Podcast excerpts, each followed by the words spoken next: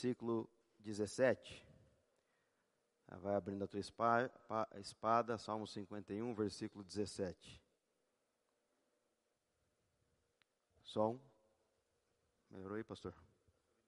Tá? Maravilha. Pode ficar sentado mesmo, só vamos ler esse versículo. E a Bíblia diz assim, Salmo 51, versículo 17, a minha nova versão internacional. A Bíblia diz assim: Os sacrifícios que agradam a Deus são um espírito quebrantado e um coração quebrantado e contrito. Ó Deus, e assim não desprezarás. Então a, a, Bíblia diz assim: que os sacrifícios que agradam a Deus é um, esqui, um espírito quebrantado e um coração quebrantado, contrito, ou seja, um coração que pode ser instruído, orientado, mas mesmo assim não fica ofendido. Né? Um coração preparado para receber todas as coisas, um coração doador, né? e assim não despre... Deus não te desprezará. Né? Vamos fechar os seus olhos, nossos olhos, vamos orar ao Senhor. Pai, em nome de Jesus, a tua palavra foi lida aqui nesta manhã. Agradecemos pela oportunidade de estarmos na tua casa. Deus, que o Senhor se faça presente nesta reunião. Desde os louvores já pudemos sentir a sua presença, a sua manifestação. Deus, em nome de Jesus e no mundo espiritual, toda interferência do mal, agora eu repreendo em nome de Jesus, declaro todo plano e obra maligna desfeito no mundo espiritual contra a vida de cada um dos meus irmãos, daqueles que estão nos ouvindo. Papai, que o Senhor venha abrir a nossa mente, o nosso coração para a tua palavra, venha fazer uma transformação de dentro para fora, nos dando entendimento daquilo que o Senhor queira falar. Em nome de Jesus, assim nós oramos. Amém. Também me coloco na posição de servo, eis aqui a minha vida. Usa-me, Senhor, colocando palavras em minha boca que não seja eu, mas o Senhor falando através da minha vida, em nome de Jesus. Amém. Glória a Deus, irmãos.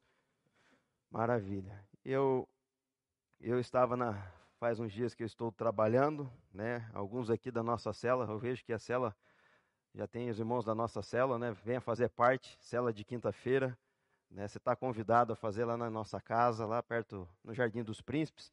Tem aí quatro irmãos da nossa cela, né? Vamos dar um puxão de orelha para os irmãos mais, mais irmãos também, né? Fico contente. Se você não faz parte, venha participar, que realmente faz a diferença. Que eu vejo assim, a função da célula é ter comunhão com os irmãos, né? Unidade. E não vejo a oportunidade, não sei se é assim, né, com vocês, mas eu não vejo a hora de poder estar com meus irmãos, né? Eu como que eu fico feliz, né? E aí que você começa a ver que as tuas amizades não estão mais fora da igreja, mas está envolvida na igreja. E isso faz toda a diferença, né? Porque você pensa junto, você pensa igual, você faz as mesmas coisas, e com isso fica mais difícil de você desagradar a Deus. Porque teus amigos, a tua, aquele convívio está tudo focado naquilo que Deus nos orienta para fazer. Então faça parte de uma célula que você vai ver que vai fazer a diferença. E eu estava trabalhando essa semana, aproveitando o dia, tempo chovido, a gente aproveitando os dias de sol para plantar virando as madrugadas, plantando, voltando às vezes para fazer as atividades em Umuarama, como cela, atividades que envolvem a igreja, né?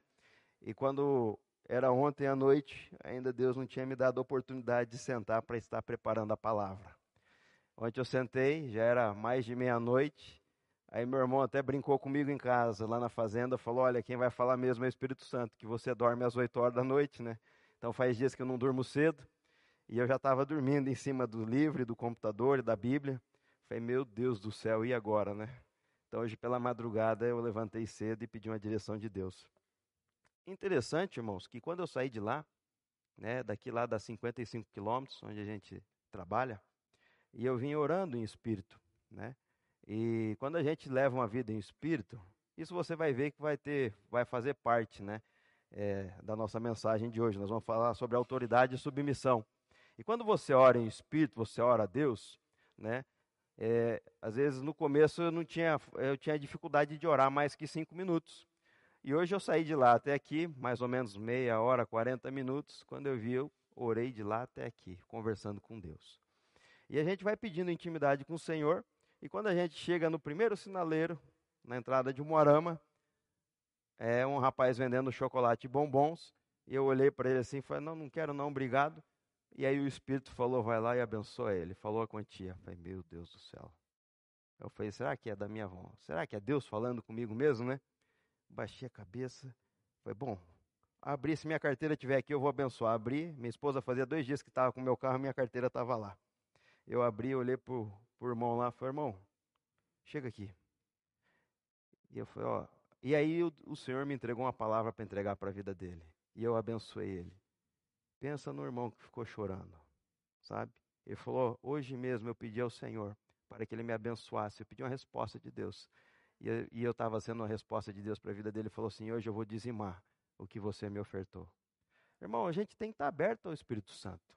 Né? Às vezes Deus quer falar algo com você, quer usar a tua vida, e você está pensando assim somente aqui na terra, vendo as coisas terrenas.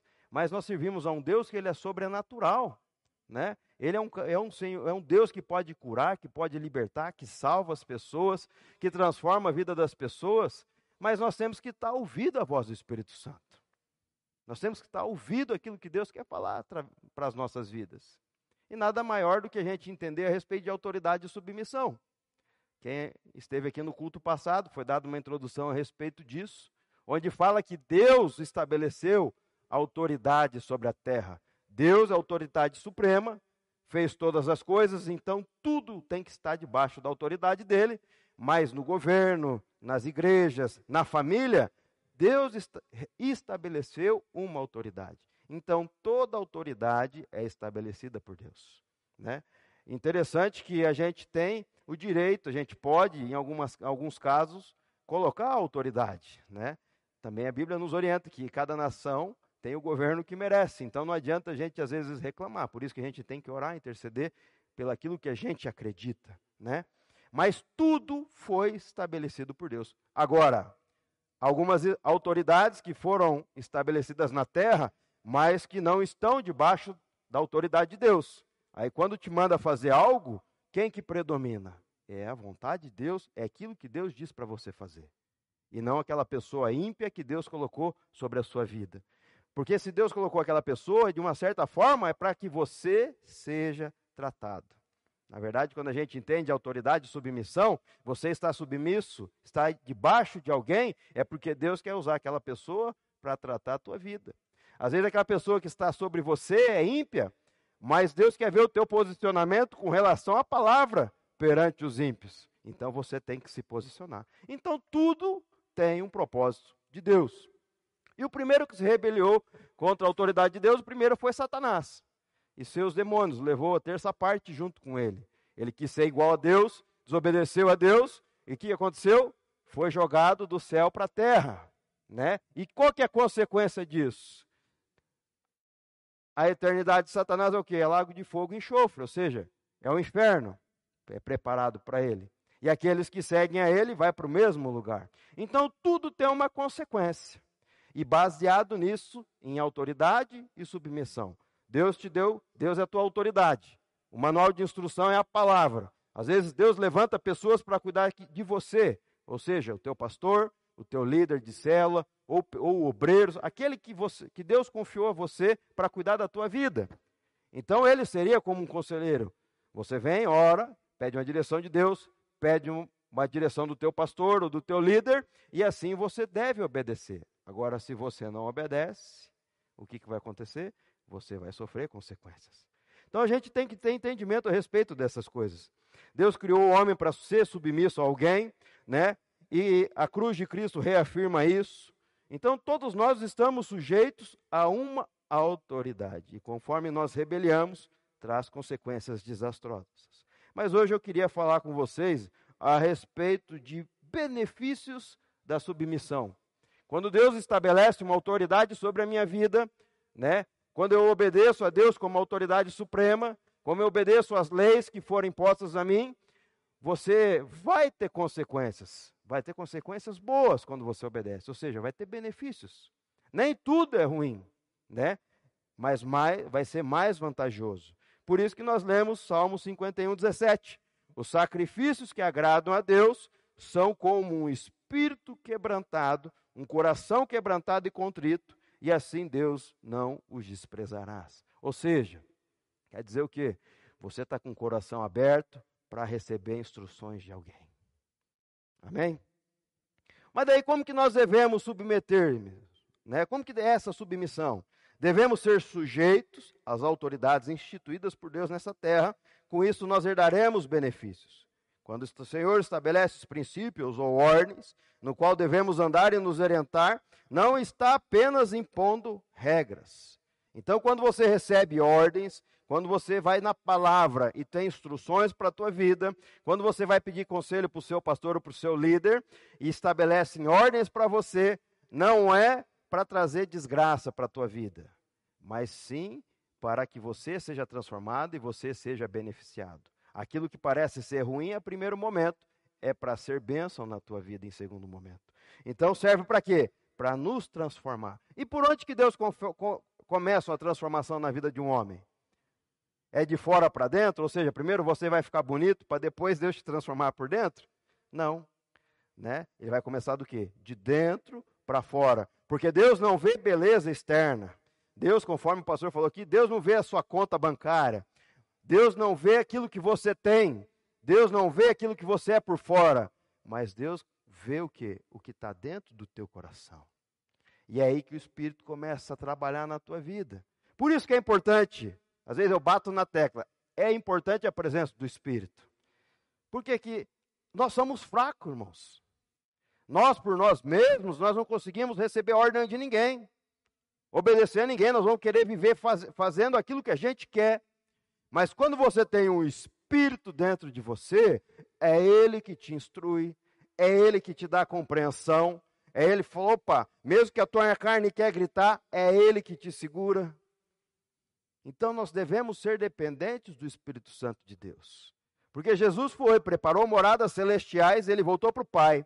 Mas ele deixou aqui quem? O seu Espírito, que é conselheiro, que é consolador, que nos ajuda. Então o Espírito está disponível. Então você tem que abrir o seu coração para que ele possa entrar dentro de você e com, começar a transformação de dentro para fora. Então ele conforma transformando o nosso coração, o nosso entendimento e o nosso caráter. Uma vez eu ouvi uma palavra que um homem falava assim, que Deus não transformava caráter. Eu falei, meu Deus do céu, tem tanta gente na minha família que eu queria que ele, o Senhor mudasse o caráter. E eu falei, não é possível. Eu fiquei aquele culto agoniado quando ele falou. Eu só pensava naquilo, Deus não transforma caráter, Deus não transforma caráter. E aí eu fui orar ao Senhor e o Senhor falou assim na sua palavra: Pois para Deus nada é impossível. Então Deus sim transforma. Às vezes você ora tanto por uma pessoa para que essa pessoa mude e você não consegue, não vê essa mudança. Você já está perdendo as suas esperanças, mas pode ter certeza. No momento certo, na hora certa, Deus vai alcançar aquela vida. Né? Porque Deus sim transforma o nosso coração, o nosso entendimento e Ele transforma o caráter das pessoas. Então, para Deus não tem nada impossível. Quem aqui já viu uma pessoa que foi presa, né, que matou pessoas, que fez coisas ruins à sociedade, mas lá na cadeia encontrou Jesus, Jesus restaurou a sua vida por completo e hoje é uma pessoa diferente. É difícil a gente ter entendimento dessas coisas, né? É você acha que essa pessoa se, se, se arrependeu daquilo que ela fez e conheceu Jesus, ela foi perdoada ou não? O que você acha? Aquela pessoa foi perdoada. Né? Agora, perante a sociedade, às vezes acha que aquela pessoa não tem mais jeito. Mas não, se ela conheceu Jesus, para ela tem jeito sim. Então é assim que Deus trabalha.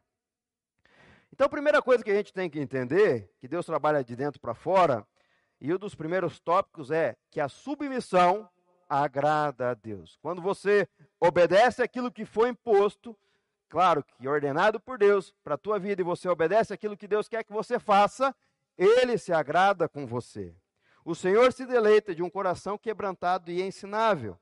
A humildade é uma das qualidades que Deus mais aprecia na vida dos seus filhos. A Bíblia diz lá em 1 Pedro 5,5: Da mesma forma, jovens, Sujeitem-se aos mais velhos e sejam todos humildes, uns para com os outros. Porque Deus se opõe aos orgulhosos, mas concede graças, graça aos humildes. Então, a primeira coisa que você tem que ter um entendimento, que você deve ser humilde. Muita gente tem medo de profeta.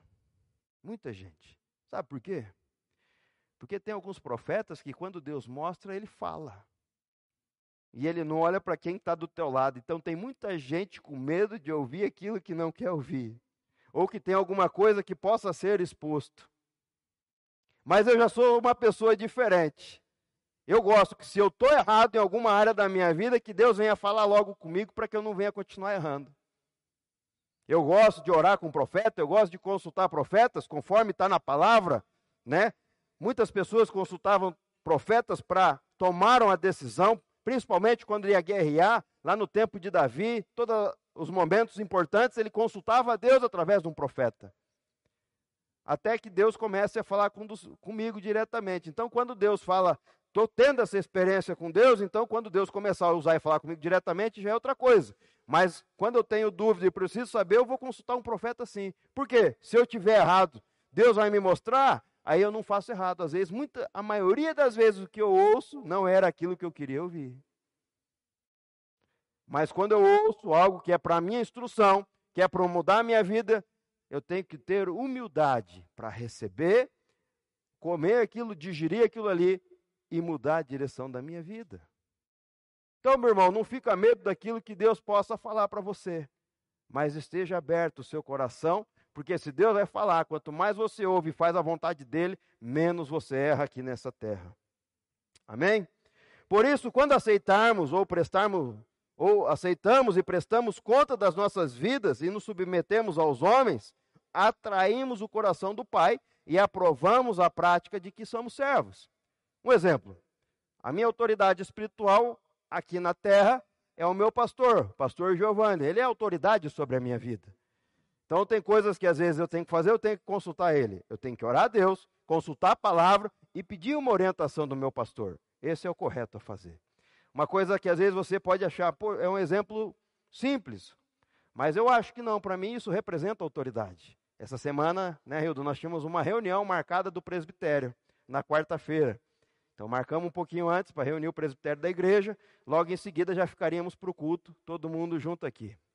Mas eu, como eu estou atrasado com o meu serviço lá na fazenda, abri um sol na quarta-feira, eu enchi meu trator para plantar, e eu liguei para o meu pastor, pedi autorização, pastor, o senhor se importa se eu não puder ir neste dia, porque o sol está em sol, a previsão é de chuva para amanhã, eu queria aproveitar o tempo para tá, continuar plantando.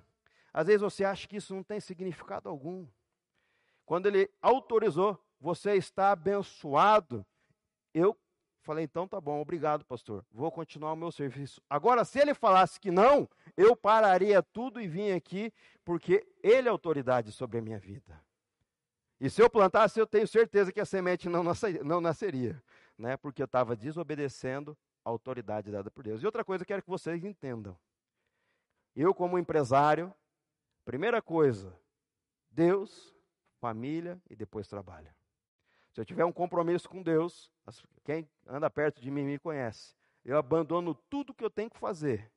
É claro que eu não abandono a família, nós temos que ter tempo de qualidade com a família. Mas eu saio para fazer a obra de Deus. Final de semana tinha compromissos agendados com Deus, eu um monte de trabalho atrasado. Peguei a minha esposa, passei um final de semana fazendo a obra de Deus. E com isso, mais de 70 pessoas vieram para Jesus. Por quê? Primeiro lugar o reino de Deus, e as demais coisas vos serão acrescentadas. Tem coisa melhor de que quando você deixa teu trabalho para fazer e vai fazer as coisas de Deus, quem que você acha que está cuidando das tuas coisas? É o próprio Deus, está na Bíblia. Quando você se preocupa com as coisas de Deus, Ele se preocupa com as tuas coisas. E quando Deus está se preocupando com as tuas coisas, é claro que aí vai dar certo. Agora, quando você acha que você tem o controle de tudo, é aí que vai dar errado, irmão. Então tenha um entendimento, parece algo simples, mas seja submisso à autoridade que Deus estabeleceu sobre a tua vida. Isso é em todas as áreas. Segundo tópico, a submissão nos protege dos enganos do coração. Muitas vezes, ou a maioria das vezes, por falta de entendimento, as pessoas agem por quê? Pelo coração. Ah, eu senti no coração. Quem já falou assim ou já pensou dessa maneira? Eu várias vezes. Eu agi porque saiu do meu coração. Mas aí abre um sinal de alerta. Você sabe o que a Bíblia diz a respeito do seu e do meu coração? A Bíblia diz que o coração do homem é mais enganoso que qualquer outra coisa e a sua doença é incurável. Quem é capaz de compreendê-lo? Ninguém consegue compreender o coração. A única coisa que a gente consegue entender e tirar da palavra para nós nessa manhã a respeito disso é que o teu coração e o meu coração é enganoso. E a maioria das tuas decisões que você toma baseado pelo teu coração é da tua vontade e não da vontade de Deus. Então vai dar errado. Depois não adianta culpar Deus. Ah, eu fiz porque Deus colocou no meu coração. Não, Deus não colocou no teu coração. Você foi pelo teu coração e fez a tua vontade. Então, irmãos, nós devemos sujeitar-nos às autoridades, especialmente da igreja, porque isso nos leva a ter segurança nas decisões que tomamos na nossa vida. Então você deve submeter-se a Deus. Se você tem uma decisão para tomar, ore a Deus, procure na palavra. A palavra tem todos os exemplos que você precisa para o teu dia a dia. Depois disso, se você ainda tem dúvida, consulte o seu pastor, o seu líder, falou, ó, o que que eu, eu tenho essa decisão para tomar, o que que você acha? Vocês oram junto. Através disso, te dá uma orientação aí sim você pode tomar uma decisão certeira ou uma decisão que você vai errar o menos possível. Ninguém está isento de errar. O teu pastor ou o teu líder não está isento de te dar uma informação, às vezes errada, porque ninguém é perfeito. Eu costumo dizer, eu me lembro que quando meu irmão veio para Jesus, né, o coração do meu irmão para Jesus, batizamos ele, eu e o Gil batizamos ele nas águas, e a primeira coisa que eu falei para ele, e eu falo para todo mundo que anda junto comigo, não olha para mim, porque um dia eu posso te desagradar, mas olha para Jesus. Ou seja, prossiga para o alvo. O homem é falho, mas Deus não vai falhar com você. Mas mesmo assim é necessário você pedir orientação. Né? Porque Deus, se Deus colocou essa pessoa na tua vida, é necessário você ter o um entendimento que você deve ser submisso a Ele. Assim é no casamento, né? Um deve ser submisso. Às vezes a gente acha que a mulher deve ser mandada pelo homem. Não, mas os dois juntos na mesma missão. Então você deve pedir a, a, orientação da sua esposa, como a esposa pedir a orientação do marido. Quando um não conversa com o outro e ou o outro não autoriza, pode ter certeza que não vai dar certo. Às vezes eu já ministrei vários cursos para casais. Fiz só de preparação, eu fiz uns quatro, cinco ou mais né, seja na Betel, na igreja que nós congregávamos antes, nas duas outras igrejas, e ministramos vários cursos para casais. E eu me lembro que uma certa vez eu me vi fazendo barganha com a minha esposa. Ah, você quer fazer uma cirurgia? Então eu vou comprar a minha moto. Né? Está autorizado? Está autorizado. O que, que você acha? Deu errado. Então a gente tem que ter entendimento. Ambos devem estar submissos na mesma missão. Você pedir para sua esposa, está de acordo com o que Deus quer para a tua vida, aí vai dar certo. Agora, se você fizer da tua vontade, pode ter certeza, vai dar errado. Minha esposa teve que refazer a cirurgia, tá vendo? Deu errado. E eu também, Deus tirou a minha moto. Não deu nada certo, irmãos. Então, quando a gente anda diante, de, debaixo de uma direção de Deus, vai dar certo. Agora, quando é da tua vontade, vai dar errado, né? Então, nós devemos pedir orientação, direção e conselhos. Isso é bíblico. Em Provérbios, Salomão diz lá em 11, 14: Sem diretrizes a nação cai, e o que salva é ter muitos conselheiros. Então, meu irmão, quanto mais conselheiro você tiver, mais vai te ajudar. Opa, abre e fecha parênteses. Cuidado com quem você vai contar os seus sonhos, né? Tem pessoas, tem que ser pessoas que sonham junto com você. Se é um líder teu, tudo bem, né? Um pastor, um, um, um obreiro, tudo bem. Mas se são pessoas, às vezes até mesmo irmãos da fé, que você compartilha os teus sonhos, às vezes você vai estar tá compartilhando algo que não era para ser compartilhado. Porque agora você vai entender: o homem, a natureza do homem é carnal, pecaminosa, né? Quando eu chegar no céu, eu quero dar um tete a tete com Adão lá, né? Porque nós estamos pagando preço por causa disso. Mas o, todo homem tem inveja dentro do coração. Você sabia disso? Ah, eu não tenho inveja, nunca tive inveja. Meu irmão, vamos ser sinceros. Quando alguém compartilha algo que deu certo e você queria aquilo, se você não repreender em nome de Jesus, aquilo vai brotar no teu coração. Porque é da natureza carnal do homem. Então, o sucesso do outro, muitas vezes, é, é, traz inveja no coração das pessoas. Então, cuidado com, quem, com as coisas que você vai compartilhar e com quem você vai compartilhar. Porque aqueles que são crentes, têm entendimento da palavra, já repreende esse mal em nome de Jesus e não deixa isso frutificar. Né? A Bíblia não diz: resistir ao diabo e o diabo fugirá de vós. O diabo brotou isso dentro do coração do homem. O diabo sopra isso na mente. E se você não repreender, você, isso vai frutificar dentro de você. Então, cuidado. Então, mas é necessário você ter conselheiros. Provérbios 24, 6 diz assim: quem sai à guerra precisa de orientação. Ou seja, quando o povo de Deus ia sair para a guerra, ele era orientado.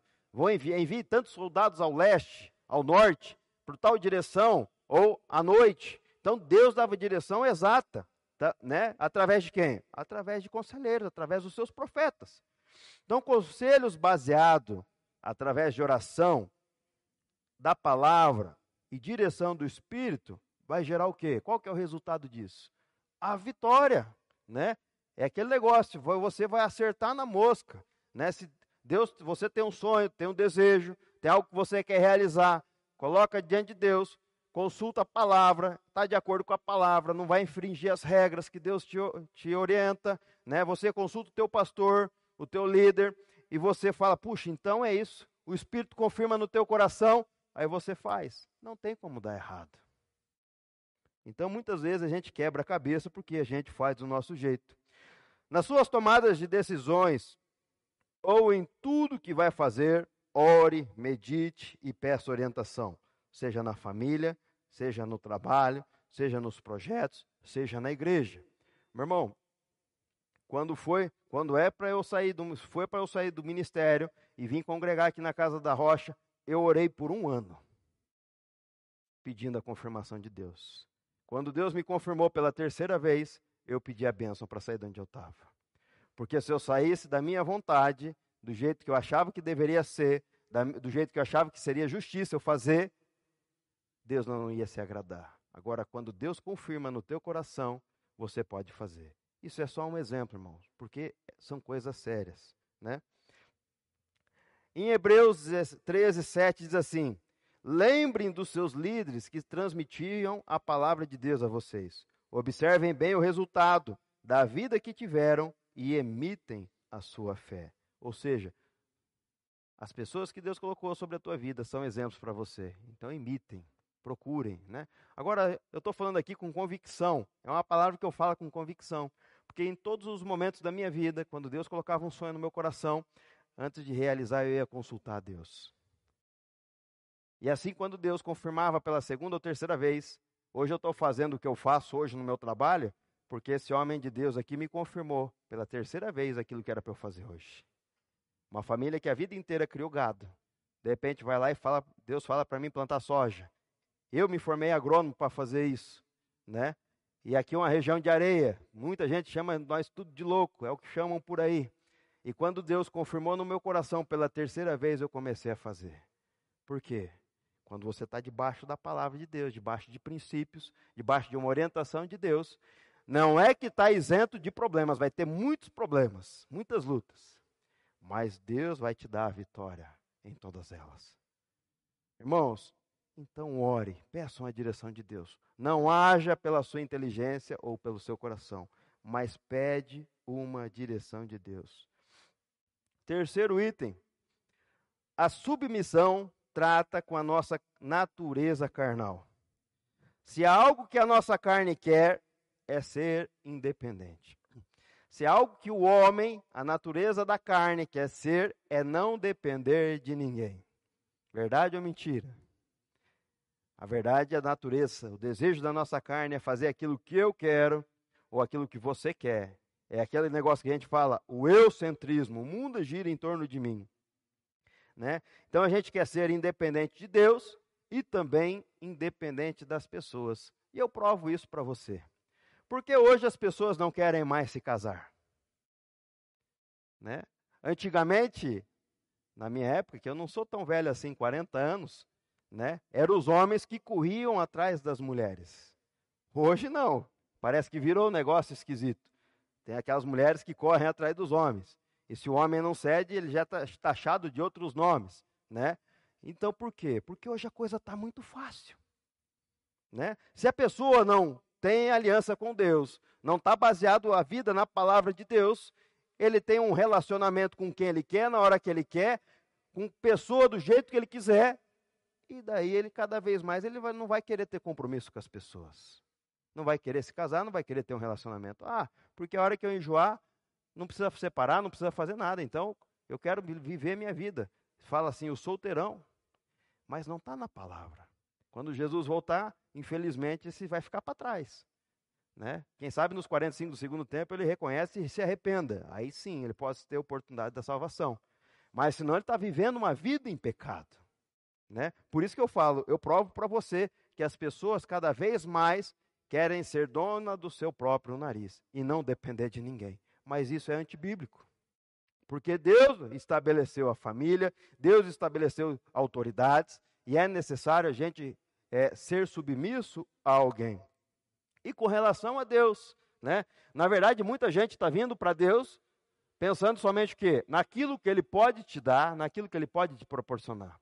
Mas a maioria das pessoas não vem para Deus porque tem que obedecer a Deus, ter santidade, buscar fazer aquilo que Deus quer para você ser abençoado, né? É isso que é a diferença.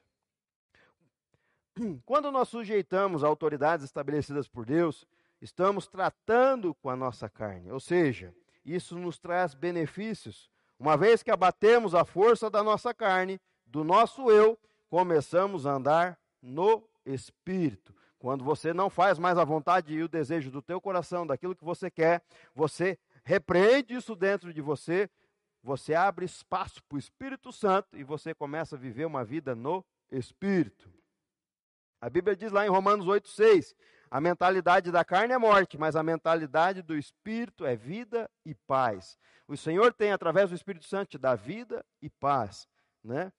Gálatas 6,8 diz assim: Quem semeia para a carne, colherá destruição, mas quem semeia para o Espírito, colherá vida eterna. Isso quer dizer que, quando mais você faz a vontade do seu coração, mais você está indo caminhando para a morte espiritual morte eterna. Agora, quanto mais você vive no Espírito, mais busca Deus, lê a palavra, ora, pede a presença do Espírito na tua vida, mais você caminha para a eternidade, mais vai viver uma vida de paz.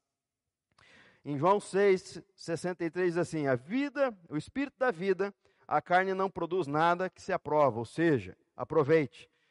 Ou seja, o Espírito da vida e de a carne não vale de nada. Né? Quando deixamos de obedecer à carne e andamos no Espírito, passamos a viver o que Deus quer para as nossas vidas e assim escolhemos e tomamos as decisões certas. Com isso, erramos menos e com isso é a certeza que teremos uma vida melhor. Meu irmão, no casamento mesmo, muitas vezes o casamento não dá certo, né? E, e as pessoas vêm pedir conselhos. Ah, mas a minha vida é assim há tanto tempo, né, eu quero me separar. Aí vem ouvir, querer ouvir de nós que não, é isso mesmo, você tem que se separar, né? Eu acho que você já deve ter visto na internet, né? Não, irmão, então vamos orar para você se separar. Pai, em nome de Jesus, mata essa irmã, salve, leva, né? Porque Deus não, não se agrada da separação. Infelizmente, as decisões mais importantes da vida, primeiro é Jesus e segundo é o casamento. Porque se você conhece da palavra, você sabe que Deus não aprova o divórcio. Então, se você conhece da palavra, decida bem com quem você vai casar, que é para o resto da vida, até que a morte o separe. Então, por isso que o pastor orou lá para matar aquela irmã lá. Né? Então, até a morte o separe. Né? Então, nós temos que tomar cuidado, irmãos. Agora, se essa pessoa tivesse tomado a decisão para casar, orado, esperado no Senhor, decidido no Espírito, você acha que ia dar errado? Não, ia dar certo. Hoje pela manhã eu estava vindo Ontem eu comecei a compartilhar com o pastor que estava me ajudando. Eu dentro da gabine, ele, na, na, na, ele na, em cima da plantadeira e nós no radinho conversando com o outro. Eu começando a falar das coisas quando eu era do mundo, né? E eu comecei a chorar como que Deus fez, como eu conhecia minha esposa, um, uma hora que tiver uma oportunidade num, num, jantar de casais, eu vou compartilhar. Como que Deus fez nas nossas vidas e eu comecei a me alegrar, né? Como que era impossível estar com a minha esposa hoje, nós termos se conhecido, né? E como que Deus fez uma mulher tão parceira ao meu lado, a hora que eu preciso, chora comigo, né? Mas também na hora que eu preciso de correção, ela vai lá e aperta a porca. Então, sabe assim, eu falo assim que se encaixou um com o outro. E eu comecei a me emocionar. E hoje eu agradecendo a Deus todas as manhãs nas orações minhas, a primeira coisa eu começo a agradecer pela minha família. Né? E eu choro mesmo, né? Porque é um presente de Deus, né? Então quando a gente decide, a gente entende, né? Porque Deus faz assim, porque eu não conhecia da palavra. Então Deus foi misericordioso com a minha vida. Né? Eu falo assim que veio o pacote completo. Através da minha esposa, conheci Jesus, fui batizado e, de, né, e a Débora veio junto comigo. Né? Foi um presente que Deus me deu. Então Deus teve misericórdia comigo. Aí eu lembro daquele lá, Jeremias: do, de, do da tua mãe eu te escolhi. Mas todos nós fomos escolhidos por Deus. Então quando a gente toma uma decisão baseada no Espírito, não tem como dar errado. Né? E, e às vezes, irmãos, a gente aconselha tanta gente, ora por pessoas eu falo, puxa vida, né? Eu fico triste porque às vezes eu vejo pessoas sofrendo tanto com relacionamentos. Eu vejo, puxa, minha casa é um pedacinho do céu, não vejo a hora de chegar para casa, estar tá junto com os meus filhos, com a minha esposa, né? E, e, eu, e eu queria que tantas pessoas sentissem isso também, né? E hoje, como que está difícil, né? Hoje o diabo não está mais interessado em atacar no teu dinheiro, você sabia disso? O diabo quer atacar dentro da tua casa, no teu casamento, com os teus filhos. Porque eu conheço muita gente com dinheiro no banco sobrando mas a vida familiar está destruída. Aí o cara fica o quê? Depressivo, angustiado, né? Querendo suprir aquela falta com coisas e nada preenche o coração dela, porque isso é o que o diabo quer, né? O diabo não está interessado em quebrar mais ninguém, não, mas está interessado em tocar no teu casamento ou na vida do teu filho. Aí sim ele vai destruir tudo, né? Mas você tem que ser firme em Jesus para suportar tudo isso. Né? E se você crê, Deus pode mudar porque a Bíblia diz o quê? Conforme eu disse, para ele nada é impossível. Então Deus pode restaurar tudo, né? Deus pode mudar a mente, pode mudar o pensamento das pessoas. Submissão também nos protege no mundo espiritual. Ei, meu irmão, isso aqui é interessante, hein? Satanás e seus demônios conhecem profundamente o princípio de autoridade. Os anjos também, né? Todos eles conhecem. Isso mostra, então, quando a gente entende que Satanás sabe o que é autoridade espiritual, sabe que ele desobedeceu a autoridade de Deus. Então, quando ele desobedeceu aquilo que Deus queria para ele, ele foi tirado do céu, jogado aqui para a terra, deu, foi dado para ele o inferno, ele levou a terça parte junto com ele. Mas é, a Bíblia também fala que a nossa carne, a nossa luta não é contra seres humanos. Ou seja, a tua luta aqui na terra não é contra aquela pessoa fisicamente que te faz mal. E às vezes é difícil a gente entender isso. Então, às vezes a luta não é contra aquela tua sogra que bate em você, né, que fala mal de você, mas é contra, estou dando um exemplo, irmãos, é contra quem age na mente dela, né? Porque a Bíblia diz lá em Efésios 6:12, nossa luta não é contra seres humanos, mas contra os poderes e autoridades, contra dominadores deste mundo das trevas e contra as forças espirituais do, do mal nas regi regiões celestiais. Ou seja, tem alguém por detrás dessa pessoa que atua na mente. E aquela mente cai, da mente cai para o coração e do coração põe em prática. Então, tua luta não é contra aquela pessoa que fala mal de você, que quer te dar prejuízo, mas quem está de trás daquela pessoa. Mas para que você venha lutar contra aquilo, contra, para que você tenha autoridade para lutar contra Satanás e os seus demônios, para que você tenha autoridade nessa terra, é necessário você fechar as brechas. Né? Porque não adianta nada você ver um demônio agindo e falar, ah, eu vou em nome de Jesus expulsar aquele demônio. Né? Você vai tomar pancada, meu irmão. Se você não levar uma vida em obediência, em santidade, cada vez menos ter portas abertas, você não vai ter autoridade no mundo espiritual para fazer uma libertação.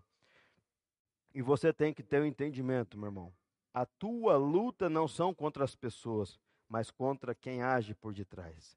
E Deus nos deu autoridade para lutarmos contra as fortalezas demoníacas, ou seja, temos toda a autoridade contra o maligno. Se você leva uma vida em santidade, uma vida de oração, uma vida em obediência, né? As tuas portas estão fechadas, você não precisa chamar um pastor, um obreiro para fazer uma libertação, não, mas você mesmo, em nome de Jesus, eu repreendo esse mal na vida dessa pessoa. Eu repreendo esse mal que está agindo por detrás daquela pessoa que está querendo me atingir, em nome de Jesus. Você tem autoridade. E eu provo para você na Bíblia.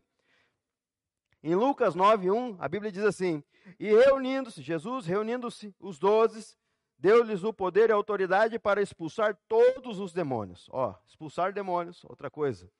Curar os enfermos. Muitas vezes você tem alguém sofrendo dentro da tua casa e você tentando levar para o hospital, tentando fazer levar para o médico, enfermeiro, farmácia, né? E por último, orar pela vida dela. Meu irmão, você que é crente e faz isso, muda o teu conceito agora, né? Porque a Bíblia nos garante que nós temos autoridade e poder para curar doenças e os enviou para pregar o reino de Deus e curar os enfermos. Então você tem autoridade, porque você tem a presença do Espírito. Você tem a presença. Qual é o símbolo da presença de Deus na tua vida? A presença do Espírito Santo. E se Deus te deu o Espírito Santo, você tem autoridade para expulsar demônio e para curar os enfermos. Meu irmão, você vai ver que você vai gastar muito menos com farmácia. Né? Você vai gastar muito menos com médico. Não estou falando que você não deva levar. Mas tenha fé, ora, repreende aquela enfermidade, determina a cura. É em nome de Jesus. Quantas vezes nós já oramos, repreendemos e depois vai fazer o exame, está curado. Nenhuma, nem duas, nem dez, né? Ontem mesmo recebi uma, uma notícia, né, de um, um empresário também da, do, da minha área, que apareceu nódulos, né, cancerígenos, e nós orando, quando recebo a notícia, ontem à noite, bem tarde da noite, não era nada, Jesus curou ele. Então, quem que muda o quadro? Né? Porque Deus nos deu autoridade. Então, coloque essa autoridade em prática. Ora, e Deus vai curar, em nome de Jesus. Né? Não, porque não é você que tem o poder, é o Espírito que está dentro de você. É em nome de Jesus que você vai curar. Aleluia. Deus nos deu autoridade para lutar contra as forças das trevas. Mas primeiro nós devemos fechar as brechas, entender que devemos ser submissos, né? Primeiro a Deus e segundo às autoridades, buscar santidade, ser obediente, e assim estaremos aptos para lutar, né? Você foi enviado aqui nessa terra como um soldado de Cristo, o exército do Senhor. E a quinta, nós devemos entender que a submissão nos recomenda exercermos a autoridade. Nós temos que entender, se nós queremos exercer autoridade nessa terra, primeiro nós temos que ser submissos a alguém. Né? Em primeiro lugar, é que sejamos modelo ou exemplo. Um exemplo. Né? Eu tenho que ser exemplo para as pessoas. Eu tenho que, se eu quero ter uma autoridade, que se eu quero ser usado por Deus, né? se eu quero ser ganhador de almas, primeira coisa eu tenho que ser o quê? Exemplos para as pessoas. Agora, se eu não for exemplos, qual que é a credibilidade que eu vou passar adiante? Nenhuma, né? Então, primeiro, eu tenho que ser exemplo, modelo. No reino de Deus, quem exerce uma autoridade é exemplo. Devemos estar, antes de tudo, submisso a alguém. Eu estou debaixo de uma direção do meu pastor, debaixo de uma direção de Deus. E o próprio Jesus se submeteu-se ao Pai até a morte. Jesus, sendo Deus, filho de Deus, até ele se submeteu a Deus na hora da morte. Quer ver? Eu vou provar para você na Bíblia. Em Marcos 14, 35 diz assim: Indo um pouco mais adiante, prostrou-se e orava para que, se possível, fosse afastado dele aquela hora. Aba, Pai, tudo te é possível. Afasta de mim esse cálice, contudo, seja feito, seja, não seja feito o que eu quero, mas sim a tua vontade. Ou seja, Jesus, no maior sofrimento dele na cruz, no momento crucial, que ele tinha poder para todas as coisas, podia ter dado um reset no mundo naquele momento, morre todo mundo e vão começar de novo. Não, ele sofreu até o final. E mesmo assim, ele querendo que aquilo acabasse, a vida dele já acabasse, ele falou: Pai, se puderes, afasta de mim esse sofrimento, está tão difícil, né? mas não seja feita a minha vontade, mas a tua. Por quê? Ele era submisso ao Pai. Irmãos, então nós temos que ter entendimento qual que é a importância de sermos submissos a uma autoridade. Se o Senhor nos deixou de exemplo, também estamos sujeitos a uma autoridade. Quanto mais nós devemos nos apresentar submissos, quanto mais submissos nós somos às pessoas, isso produz naqueles que cuidamos ou lideramos uma confiança. Não há nada melhor do que ensinar através do testemunho que damos para as pessoas. Se desejamos ver pessoas nos seguindo com alegria, devemos nos submeter a Ele e mostrar-lhe como fazer através do nosso exemplo de vida. Irmãos, eu vou te contar um exemplo através da minha vida o que está acontecendo agora. Né? Por muito tempo, desde o ano passado, Deus tem falado comigo a respeito da direção na minha propriedade, na nossa propriedade, qual nós trabalhamos. E que eu tinha que tomar uma decisão muito difícil para mim. Uma pessoa que trabalha comigo há mais de quase 30 anos que eu tinha que dispensar essa pessoa porque o ciclo dela tinha acabado. E eu relutei, irmãos, porque eu estava agindo por sentimento. Né? Puxa vida, essa pessoa a vida inteira trabalhando, lutando junto com a gente. Até que eu fui numa dessas convenções com o pastor Giovanni, né, lá em Foz do Iguaçu, e lá Deus falou comigo: chegou o tempo de pararmos de andarmos por sentimentos, mas está no tempo de andarmos por propósito. Aí, meu Deus, Deus está falando comigo, né? E eu cheguei, quando eu cheguei, a primeira decisão que eu tomei foi parar tudo. Está dispensado, te agradeço por tudo. Mas aí, quando eu fui levantar a lebre, esse tempo que eu demorei para é, ser submisso daquilo que Deus me ordenou há mais de um ano, eu tomei um prejuízo muito grande. Um prejuízo que às vezes é até incalculável. Mas se eu tivesse obedecido a Deus, eu não teria colhido essa consequência. Então, se Deus manda você fazer algo, faça o mais depressa, para que não venha consequências desastrosas para a tua vida. E a partir de que eu tomei aquela decisão, aquela pessoa saiu abençoada, teve uma rescisão boa, teve oportunidades boas, e vem um novo tempo para mim. E eu sempre tive sonho e desejo que a minha, minha equipe de trabalho, boa parte dela, ou pelo menos eu queria todos, mas boa parte dela fosse crente. Né? Aí as pessoas brincam, mas crente, você tem certeza? Eu eu tenho. Né? Eu quero crente trabalhando junto comigo. Né? Porque crente é tratado, é ensinado, meus irmãos. Às vezes a gente ouve tanta coisa, né, que diz uma época, é, um, eu falo assim, não pode falar crente, mas tem que ser cristão verdadeiro, né? E ali eu só tinha dois trabalhando comigo, só um trabalhando comigo que realmente era crente, cristão. E de repente, hoje, essa semana eu recebo a notícia que quase todos os meus funcionários estão indo para a igreja. Por causa da influência que eu exerci na vida deles. Eu estou falando isso em 15 dias de trabalho. Porque nós somos diferentes, nós somos exemplo. A maneira que você trata as pessoas, a maneira que você lida com amor, com carinho, não deixando de autoridade. É claro, eu sou autoridade sobre aquele povo. Eu tenho que passar ordens, eu tenho que orientar, sim, mas com amor, com carinho, com respeito. Aquelas pessoas começaram a ver algo diferente na minha vida. E hoje eu estou vendo que uma criança está enferma, ora para a gente orar, compartilha, ora pelo meu filho, né? Ontem mesmo eu recebi a notícia que ontem dois estavam indo para a igreja, né? Então é isso que Deus quer para as nossas vidas que nós sejamos exemplos, que através do seu exemplo você vai influenciar pessoas. Então, irmão, o que eu quero que você guarde no seu coração nesta manhã de tudo que foi falado. Primeiro, existe uma autoridade sobre a tua vida. Primeiro é Deus. Segundo é quem é responsável por você na igreja. E dentro da tua casa é teu marido e a tua esposa. Né? Então tenha entendimento a respeito de autoridade. Tudo que você for fazer, peça a direção de Deus. Segundo, se Deus falar, falar para você fazer, faça o mais depressa possível. Não fique jogando, empurrando com a barriga, porque cada vez mais você vai ter consequências desastrosas. E tome cuidado, porque as pessoas lá fora estão te observando. Então, se você, se você quer, se você é crente, seja um crente verdadeiro, que, que a tua vida não seja pedra de tropeço para outros. Ah, aquele fulano é crente? Ah, igual ele, não, não é crente não mas que as pessoas possam ver Cristo dentro da tua vida, que você possa ser diferente. Guarde isso no teu coração. Seja submisso, obedeça e seja exemplo. Amém? Vamos ficar de pé, vamos orar? Glória a Deus. Feche seus olhos, se quiser colocar a mão no seu coração, coloca. Vamos orar ao Senhor. Em nome de Jesus. Pai, em nome de Jesus, queremos te dar graças pela tua palavra, Deus, a respeito de autoridade e submissão. Deus, a respeito que nós devemos ser submissos, que devemos fazer aquilo que o Senhor quer e, Pai, que também devemos ser exemplos por onde passarmos, Deus.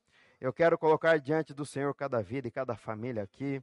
Quero repreender todo o mal. Quero declarar a bênção, transformação. Quero declarar a presença do Espírito. Deus, se alguém ainda estava com o coração duro, Pai, quebrando o coração nesta manhã faça a diferença, Deus, que possa sair daqui transformado e restaurado pela tua palavra e teu espírito.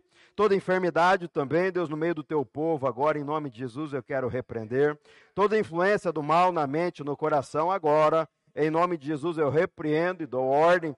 Satanás e seus demônios, pega a sua bagagem na vida de cada um dos meus irmãos aqui nesta manhã e bate em retirada. Pai, envie anjos em cada lar aqui, agora, Senhor, envie anjos Visite cada casa, cada casa agora, Senhor. Todo demônio escondido ali. Em nome de Jesus, que os seus anjos estejam amarrando, amordaçando, imobilizando e levando cativo, onde eles não têm mais ação nenhuma.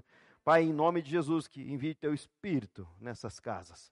Que aquele lugar, ambiente de contenda, agora, em nome de Jesus, que seja um, um lugar de amor, que haja restauração, que haja paz. Agora, visita os lares, visita os filhos, faça uma transformação também na internet. Deus visita essas pessoas.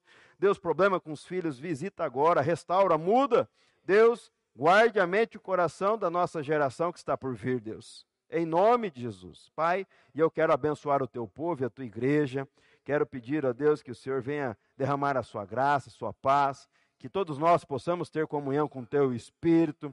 Deus nos proporcione um domingo abençoado, em família, Pai, e que a tua presença, Pai, seja real e verdadeira em nosso meio. Assim eu abençoo o teu povo, em nome de Jesus. Amém. Dar uma salva de palmas para Jesus? Glória a Deus. Que Deus te abençoe. Que possa ter algum aviso, pastor? É, 19 horas hoje nós temos culto, não venha perder. Quarta-feira, culto também novamente. E quinta-feira, célula lá na casa do PC. Que Deus te abençoe e vá em paz. E dê paz ao Senhor para o teu irmão que está do teu lado. Amém?